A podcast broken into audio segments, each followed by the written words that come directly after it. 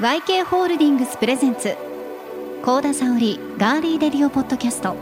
ミクストラン25風向きを変えろ。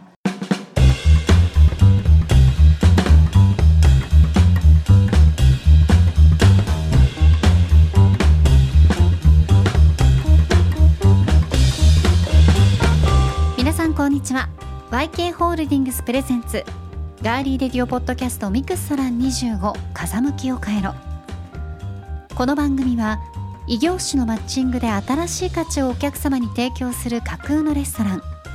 ここミクストラン25へ YK ホールディングスグループの各社から毎回1社ずつ代表をお迎えしてガーリーレディオポッドキャストパーソナリティの私高田沙織と足立ディレクターの2人がいろんな角度からお話を聞くポッドキャストプログラムです。改めましてこんにちは。9月24日金曜日高田沙織です。そしてよ番組ディレクターの足立です。ろしくお願いします。よろしくお願いします。さあはい、明日は何の日？明日は皆さん待ちに待った、邦子の日ですよ、はい、街中がお祝いに、えーもう沸き立つというですね、年に一度の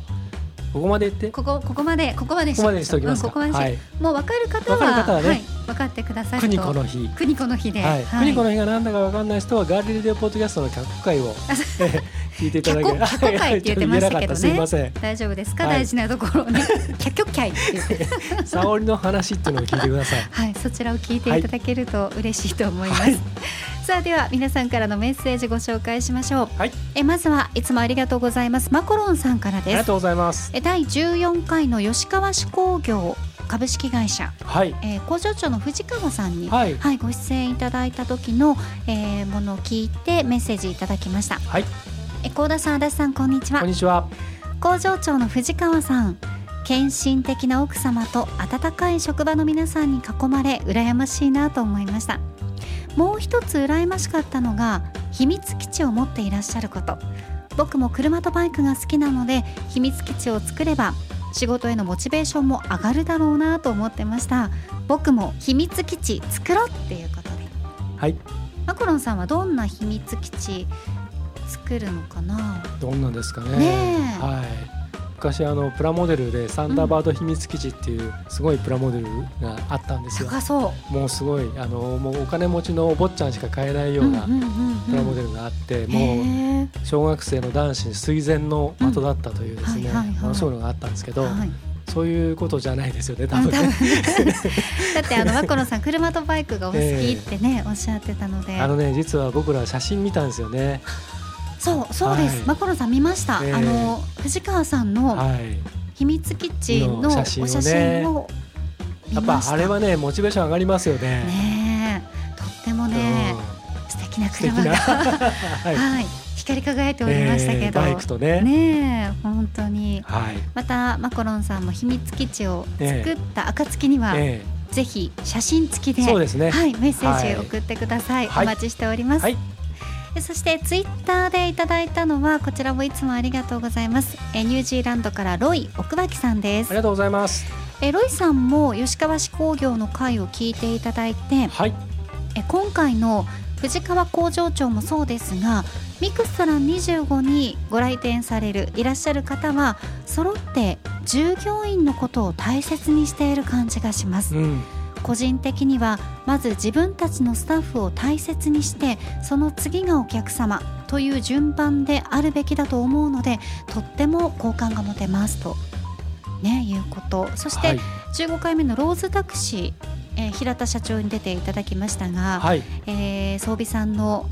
鹿児島黒豚とんかつ食べてみたいですねとうん近くに、まあ、5軒もとんかつ屋さんがあるのにあえてとんかつを選んで出店したところ、まあ、後発ならではのより美味しいものをお届けしたいという気持ちが非常に粋ですねというメッセージいただいています。はい。うーんねえでも本当あれですよね皆さん従業員さんのことを考えてというお話多いですね。そうですね。あのー毎回ねやっぱり皆さんあのーそこをお話しされるときは本心だなっていうのを感じますね。あのよどみがないですね。うん表面的にそうやって言ってるっていうことではないと。ねえ。皆さんからのメッセージもまだまだお待ちしております。はい。さてまずはこの番組のスポンサー YK ホールディングス株式会社ご紹介しましょう。YK ホールディングス株式会社は2008年に設立旅客事業と物流事業をはじめ自動車の整備と販売保険食品の製造と販売梱包資材などの製造加工を全国で展開しています。番組の説明でも少し触れましたが M&A や業務提携などにより多様な企業でグループを構成しそれらの異業種間の融合と調和によるシナジーを生み出しています。また新しい独自の働き方改革に取り組んでオリジナリティを確立すべくさまざまな努力と挑戦を続けています。さあそんな YK ホールディングスグループの各社を毎回1社ずつご紹介していきます。17回目となりました。今日は企業の物流を入れ替える総合物流コンサルティングをはじめ貨物や運送など幅広く手掛けるロジエンジェル株式会社をお迎えします。あ、お客様がご来店のようです。いらっしゃいませ。ガーリーレディオポッドキャストミクストラン25へようこそお越しくださいました。それではお席へご案内いたします。こちらへどうぞ。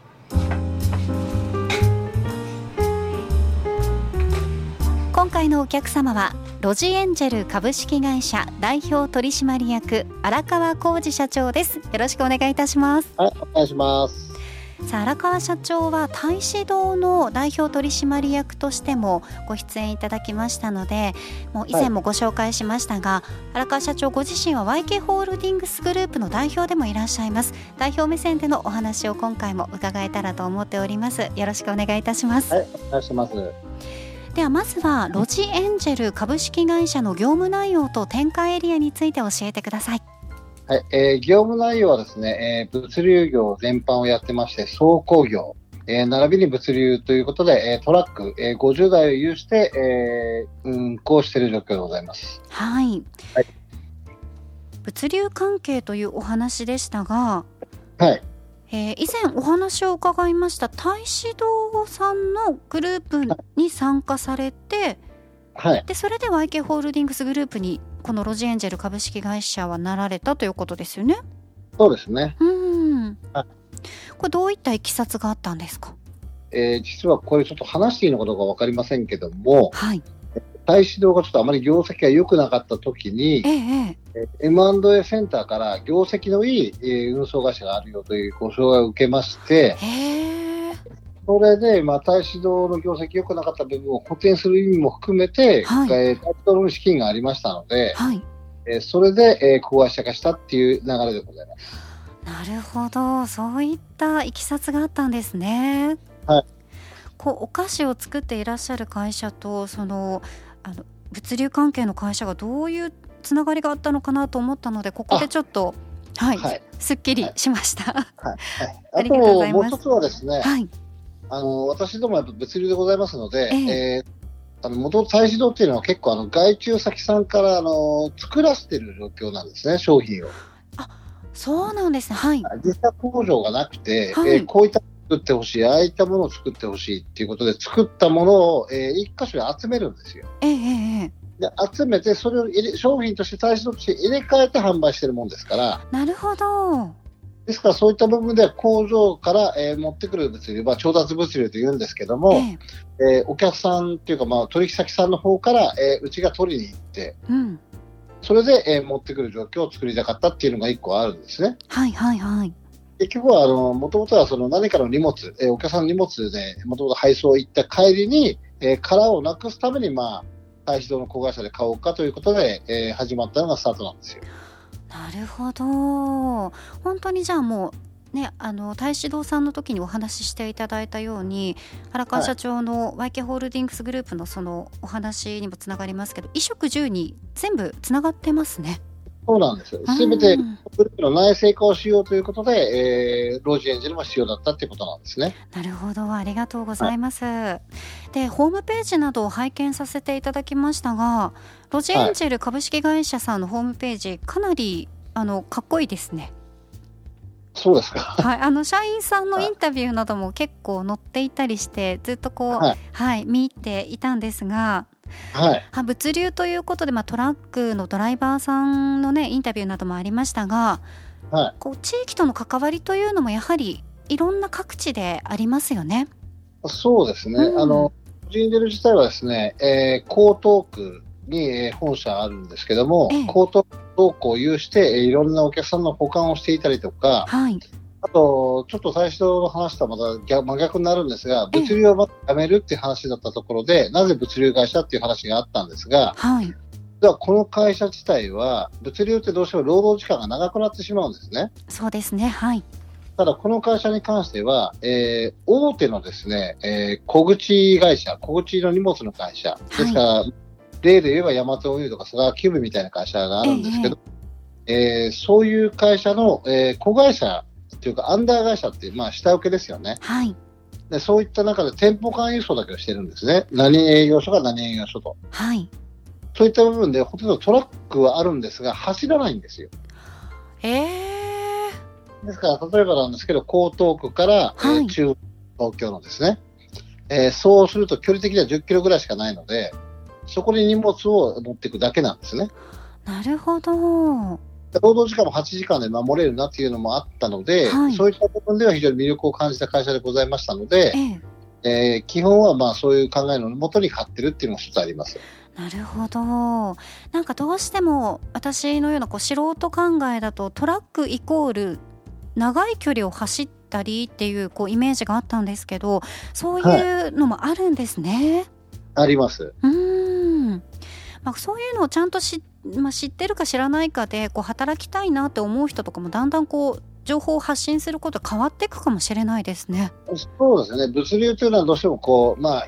ホワイト、ブラックというと、ブラック企業ないような労働時間っていうのがイメージとしてはあると思うんですけども、はいはい、えこの会社に関しては一切それがなくて、うん、はい。で、なおかつ、その、まあ、まあ、どっちかというとトラックを走るという部分よりも、荷物を移動する部分の体力の方が必要かなっていう部分があるので、はい、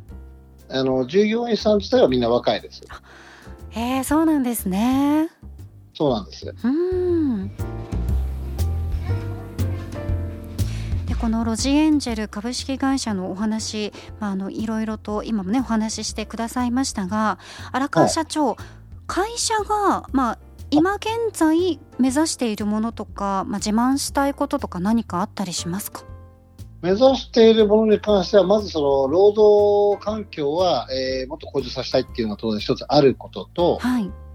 あと、そうですね、今、とにかく物流労働人口っていうのが日本全体で減ってしまっているので、えー、この部分を維持、向上させるってことがまず目的ですかね。うん物流の低下っていうのは全体の世の中のサービスの低下につながっていきますので、その部分っていうのをまずそのなくしていきたいなっていう狙いはあります。うんやっぱり何か、まあ、ネット社会に数年前からねだいぶ切り替わってきましたけどネットで、ね、はい、買ったものをやはり運んでくださる方々運んでくれるトラックだったりねそういった車がなければだめですしそこで働いてくださっている方がいなくなるとそれがもう成り立ちませんからね。そうなんですよ。ですから、当たり前に思っているサービスを当たり前のように受けようとする部分の中では、まずここを維持しなければいけないって私どもも思ってますので、はい、その部分に関しては、えー、世の中にどう貢献していくのかというのを考えながらやってます。なるほど。もういつもね、こういう方々が運んでくださって、ね、うちにも水が届いていると思うと、荒川社長ありがとうございます。いえいえ、とんでもない。はい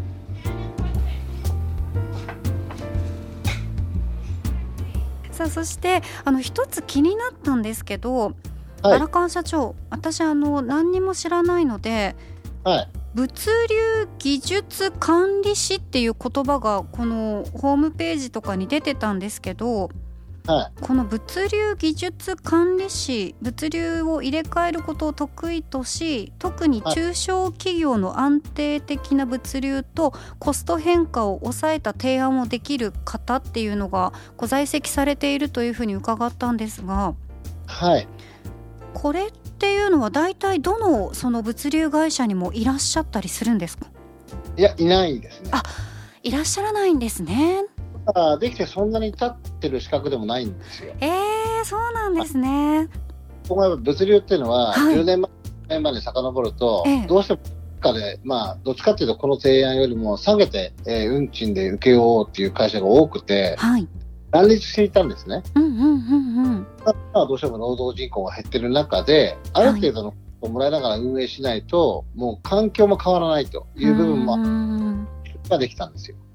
なるほど。まあ、こういった方がいらっしゃるんだなってこの初めて私も知ったのではい。すごくびっくりしました2名在籍されているということで、まあ、こういった方々も会社内で力を発揮されているということですね。そうですね。そういう方がいらっしゃるんで、あの、労働時間をまず抑えていくっていう提案等々含めたときに、はい、どの仕事が一番いいだろうということがあって、はい、こういう店舗間輸送で8時間で車庫に帰ってきて、え家に帰ってもらうっていうことをまず提案させたなもらった中で、はいえーことを運営しています。なるほどありがとうございます。まあ、その中で荒川社長が代表になってもちろんこう時代の流れなどもあって今の話で物流業界が本当に大変だということも分かりましたし人材の確保というのもこれからももっともっと大変になってくるということなんですが社長は YK ホールディングスグループの中でももちろんたくさんの方々にい。ろんな提案をしたりちょっとしたヒントを与えたり、まあ、指導をされたりということを、まあ、日々行われていますがこのロジエンジェル株式会社の中でも組織の運営だったり人材の育成で何か、まあ、これは本当大変だなって思われることとかありますか？実はロジエンジェルっていうのは結構完成された会社でございまして、はい。あまり社員教育に関しては、えー私は口出すところはあんまないんですね。そうなんですね。こう仕組みが出来上がっちゃってる中で、えーはい。浄土するもんですから、はい。まあ実際入っていったいったものはもう結構完成されてましたので、へえ今苦労しているところはロジエンジェルに関してはないですね。あすごいそうなんですね。他の会社はたくさんあるんですけど、はい、でも社長の口からね完成された会社で今何も苦労してることないってねはっきり言えるっていうその言わしめるその会社がすごいなと思いますね。利益体質も十分できてますし、なるほど。でもですね、うん、ぱりその事業に関しては伸びてはいるんですけども、はい、ぱり他のものに関しては、あのそれ以外のものですよね、ただ対面とかそういったものに関しては売り上げが下がってるんですが、えでも荷物はどうしても最終的に動きますから、え、そうですそういっね。たことでは3回の1回の納品になったりとかしても、うん、結局もらうコスト自体はプラスアルファでもらってますので、そういった部分ではコストイコール利益、利益イコール、えーやっぱり人材の維持っていう部分と8時間労働っていうのを全部組み合わせてやってる会社なので、はい、あんまり私的には苦労はしてないです。そうなんですねは。すごいなんか意外でした。僕も意外でした。そうなんですね。はい。さあそして荒川社長このロジエンジェル株式会社さんを YK ホールディングスのこうグループに、まあ、加えようと思った理由は先ほど冒頭でもご紹介していただきましたけど、まあ、実際に加えられてみて、はいいかいかがですか？2019年、そうですね。頃からですよね大使堂が買ってるんで、まず大使堂のですね、ええ。都内、えーもしくは神奈川の配送自体を、えーたロジエンジェルの倉庫で預かった中で毎日配送してますので、えはい、それは近距離で、えー、小回りよく配送ができるという部分が一つ確立されました。なるほど。はい。で、それと今後においてはですね、食品会社、その他にもありますので、えー従業員さんはお客さんというコンセプトを持ってるんですね。従業員さんはお客さん結局、まあ、物を自分で運ぶんですが、じゃあええお昼ご飯何食べるってなった時に、うちのグループ会社のお弁当を食べたりとか、はい、おやつは大使堂とかですね、ええそういったもので、グループ内でお金を回していくってコンセプトを考えながら、えー実は M&A を繰り返している会社なんですね。はいはいえ自体はですね。ですから、そういった部分の一つの中にこれが入ってるってことなんですよ。ああそういうことなんですね。そっか従業員さんはお客様でもそうですもんね休憩中に何かもちろん昼食も取りますし疲れたら甘いもの欲しくなっておやつも食べますしねそうなんですよ。あーそこでちゃんとこう循環されてるっていうのはなんかこう発想はねできそうでもそれを実際にやるっていうその行動力がやっぱり荒川社長の強みだなっていうのをお話を聞いてて思いましたね。まあ、僕自身が考えるのは、やっぱり身近な人っていうのはコミュニケーションも取れますから、ええ、部分では話、どういう趣味してんの？とか、どういう考えがあるの？っていうのは、まあ、聞きやすいじゃないですか。はい。その中でやっぱりそのオプションで入ってくる部分、例えば通勤に、えー、使う車に関してもそうなんですけども、ええ、の保険もそうなんですけども、やっぱりうち全体で1500人ぐらいいますので、はい、中では一つのこうネットワーク作りというかですね、うん、あの自分たちの中でお金が回っていく。ですから、隣の、えー、従業員さん、隣の人は、えー、お客さんだというコンセプトを持ってやってますので、はい、そういった部分ではですね、ライフラインの構築ってちょっとこう広大な意見になっちゃうんですけども、ええー、実は従業員さんもお客さんだよ。従業員がお客なんだよ。給料は自分からもらうんだよっていうところをコンセプトにやってるもんですから、えそういった中での考え方で運営してるんですね。で、その中のもの、ものとものをつなぐ、情報と情報をつなぐっていうロジエンジェルがいるわけです。うん。いやなんか目から鱗な、ね、言葉がたくさん飛び出てきましたがライフラインの構築もうこの YK ホールディングスグループでそれがまあ正直確立されちゃってますもんね今現在。そうですね。あの、ね、うち会社の中でもやっぱ住宅を作る会社もありますし、はいはいはい、住宅資材を運ぶそのロジエンジェルも含めた中で運送会社もありますので、ね、ですからそういった部分では、えー、食堂もあったりしながらですね、うん、一通りはカバーできるようになってます。はい、ありがとうございます。はい。ではたくさんお話聞かせていただきましたが荒川社長最後になりますがロジエンジェル株式会社としてこれから挑戦チャレンジしたいことは何でしょうか？ロジエンジェル自体はですねやっぱり小回りの利く会社っていうこととえ大手の小口の輸送会社との、えタイアップがあってですね実はあの非常にあの小回りの利く輸送ができる会社でございますので今後通販事業はますます伸びるという部分があって、えー、その通販事業が伸びた段階でやっぱりそのえー、小回りの効いて大量輸送ができるような、そんな会社に仕上げていきたいなと思ってます。はい、ありがとうございます。はい。今回のお客様はロジエンジェル株式会社代表取締役荒川浩二社長でした本日はミクストラン25へのご来店ありがとうございましたありがとうございました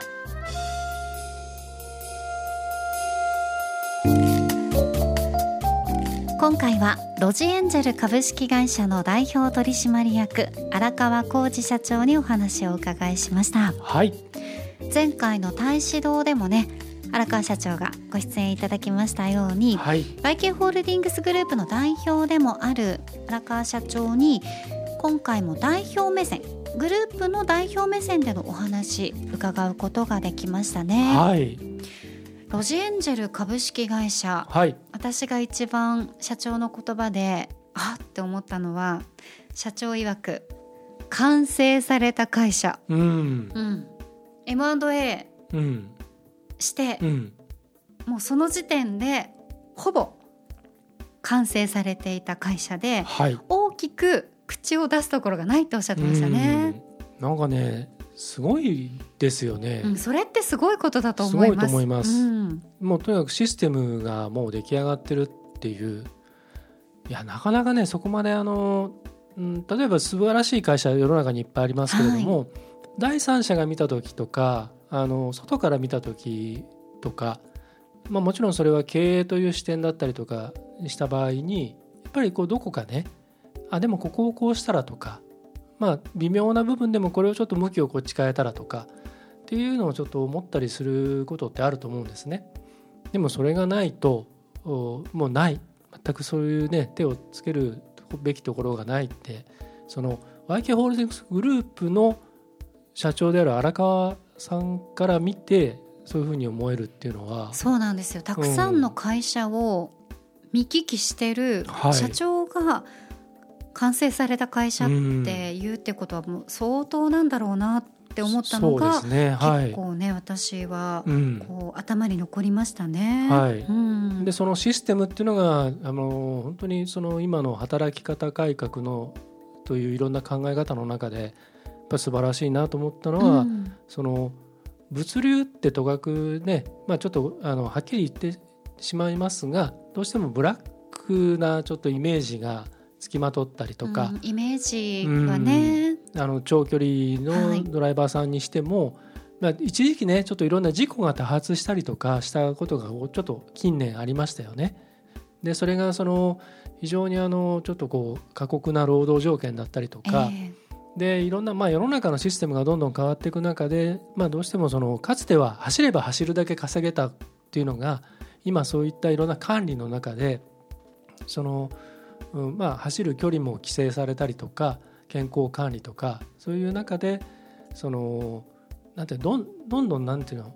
走れば走るだけ稼げる時代ではなくなってきてる中で、うん、あのそうするとやっぱりどっかで無理が生じたりとかで、えー、と人人員を整理していくと、まあ、ドライバーさんが減っていったり、まあ、高齢化したりとかする中であのどうしてもどっかにこう、ね、負担があのしわ寄せがいってたりとかそういうイメージがちょっといろんな言って事故だったりその事件だったりの中でちょっと広がりつつあったところをこのロジエンジェルさんに関しては8時間勤務8時間労働であのその後はもうあのゆっくりお家に帰ってゆっくり休んでくださいってそれができているっていうね。そう近距離、しかも長距離じゃなくて近距離で。ねそのでそのトラックをそのいわゆるその店舗間輸送をすることによってその、えー、トラックがまあある意味一時的な倉庫的な形になるわけですよね。えー、で今度それを荷下ろしした後に今度帰ってくる時に空車になるその車をそのただ空車で近距離とはいえ空で走らせるのはもったいないからということでその太子堂さんの材料だったり、うん、製品だったりを輸送するっていうものとこうジョイントさせていくっていう、うん、はいはいはい。大変合理的な、ま、YK ホールディングスグループのね、はい、いやすごいなと思いましたね。ね本当ですよね、はい、あともうそのグループ内での循環ということでいけば、うん荒川社長がおっしゃっていた従業員さんはお客様という言葉ですよね。はい、これも本当にみんな休憩する時にお弁当ねお昼何食べようっていう時にね、うんうん、そういう中でやっぱりワイキャホールディングスグループのそのお弁当、何か食べていただいたりお菓子甘いもの食べたいなってなれば先週の太子堂さんのね、はい、お菓子を手に取っていただいたりと、うん、そういうことで循環させていく、まあ、ライフラインの構築にもつながりますよね、す、う、べ、ん、てね衣食住にもねやっぱりつながっていくところでもあるのかなと思いました。隣にいる人はお客さんだと思いましょうみたいなね。ね。うん、で同時にねあの仕事を例えばその組織の中で、えーと、仕事をその、まあ、例えば僕が僕と合田さんと同じ職場だとするじゃないですか。違いますけどね、うん、違いますけど、だとするとって言ってるじゃないですか。違いますよ、うん、でそういう時に例えば、えーと、僕がまあ何か書類を、うん、えーと、作りましたと、はい、で幸田さんこれをあとちょっと仕上げてくださいって言って。聞きなさいよ話が進まなくなりますね。はい、でこう仕事仕事をね例えばこう、はい、渡す時に、ね。はい、その時にその要するにあのその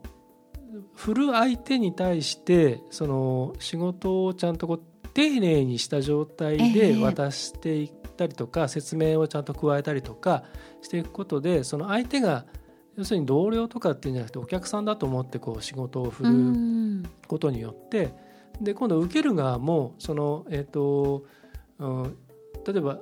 その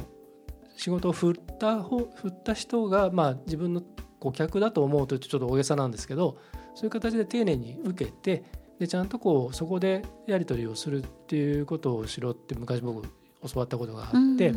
でやっぱりそのそれとそういうことをやっていくことによってその、まあ、仕事の丁寧さとか出来って当然変わってくるしだからそのえっ、ー、とまあなんていうのかな自分のその会社の人が自分のその、えー、と系列の会社に例えば買い物に来てくれるとかでその人に「ありがとうございました」って商品渡すのもそうだし受け取る側もあ自分のグループの人たちが作ってくれたんだなって言って受け取るっていうので、うん、そこでまたねいろんなこうつながりができてくるじゃないですか。だからやっぱりその1,500人いる、ね、そうなんですよ。グループ全体で1,500人いる従業員さんたちがそういう感感謝も含めてそのちゃんとしたネットワークができていってでそこでさらに情報がね流通していくわけじゃないですか。えー、でとそれそれは口コミだし、はい、であのそれがねいろんな形で伝播していけば世の中に対するメッセージっていう形になりますからね。だからその YK ホールディングスグループの荒川社長の考えて、うん、そう社員さんスタッフさんまあ大事にしましょう、うん、じゃなくて社員さんスタッフさんそしてその家族も大事にしようっておっしゃるじゃないですか、そのあたりもやはりね従業員さんはお客様とかにつながるし、はい、さっき足立さんが言ったように、丁寧さっていうものも、丁寧さやそのあの思いやりを持つ気持ちというのもこう、うん、つながっていくのかなっていうふうに伝わっていくのかなというふうに思いますね。まさにそういうねあのいわゆるいいものの円環というか循環というかね。うんね。うん、それがねあのなされているんだなというのを感じますね。はい。だからその物流の低下っていうことがすなわち世の中のサービスの低下につながってしまうって、うん、それをとにかく止めたいんだ大事ですからね、うん、物流がないとですね。生活ができないですからね。ね。うん、はい、いやあのこのねあのロジエンジェルさんのこの紹介の回はあのちょっと僕の中ではあのものすごくいろんなあのヒントだったりとかいろんな価値がなんかいっぱい詰まったなんか大変面白い回でしたね。あのもちろん他の今までのご紹介した回ももちろんなんですけど他の回に謝って訂正してお詫びしてください。他の16回の皆さんとあのもう素晴らしいと思います。はい。訂正してお詫びして。あの、えー、ちょっと訂正してお詫びいたします。はい私が失礼いたしました。今何でもすぐ謝るじゃ謝らなきゃいけないじゃないですか、はい、訂正してお詫びいたしますって。まあでもそういう意味ではないということだけ そうですね。はい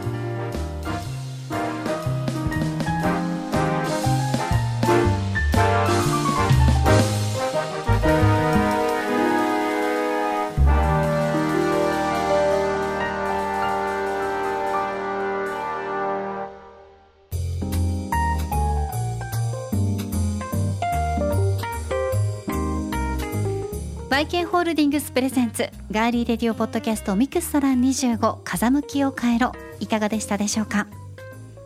番組へのご意見やご感想をぜひお寄せください。え番組のウェブサイト、ツイッター、YouTube、ブログへのコメントなどお待ちしています。またツイッターではハッシュタグミクストラン25ハッシュタグひらがなでガリレディをつけてつぶやいていただけると嬉しいです。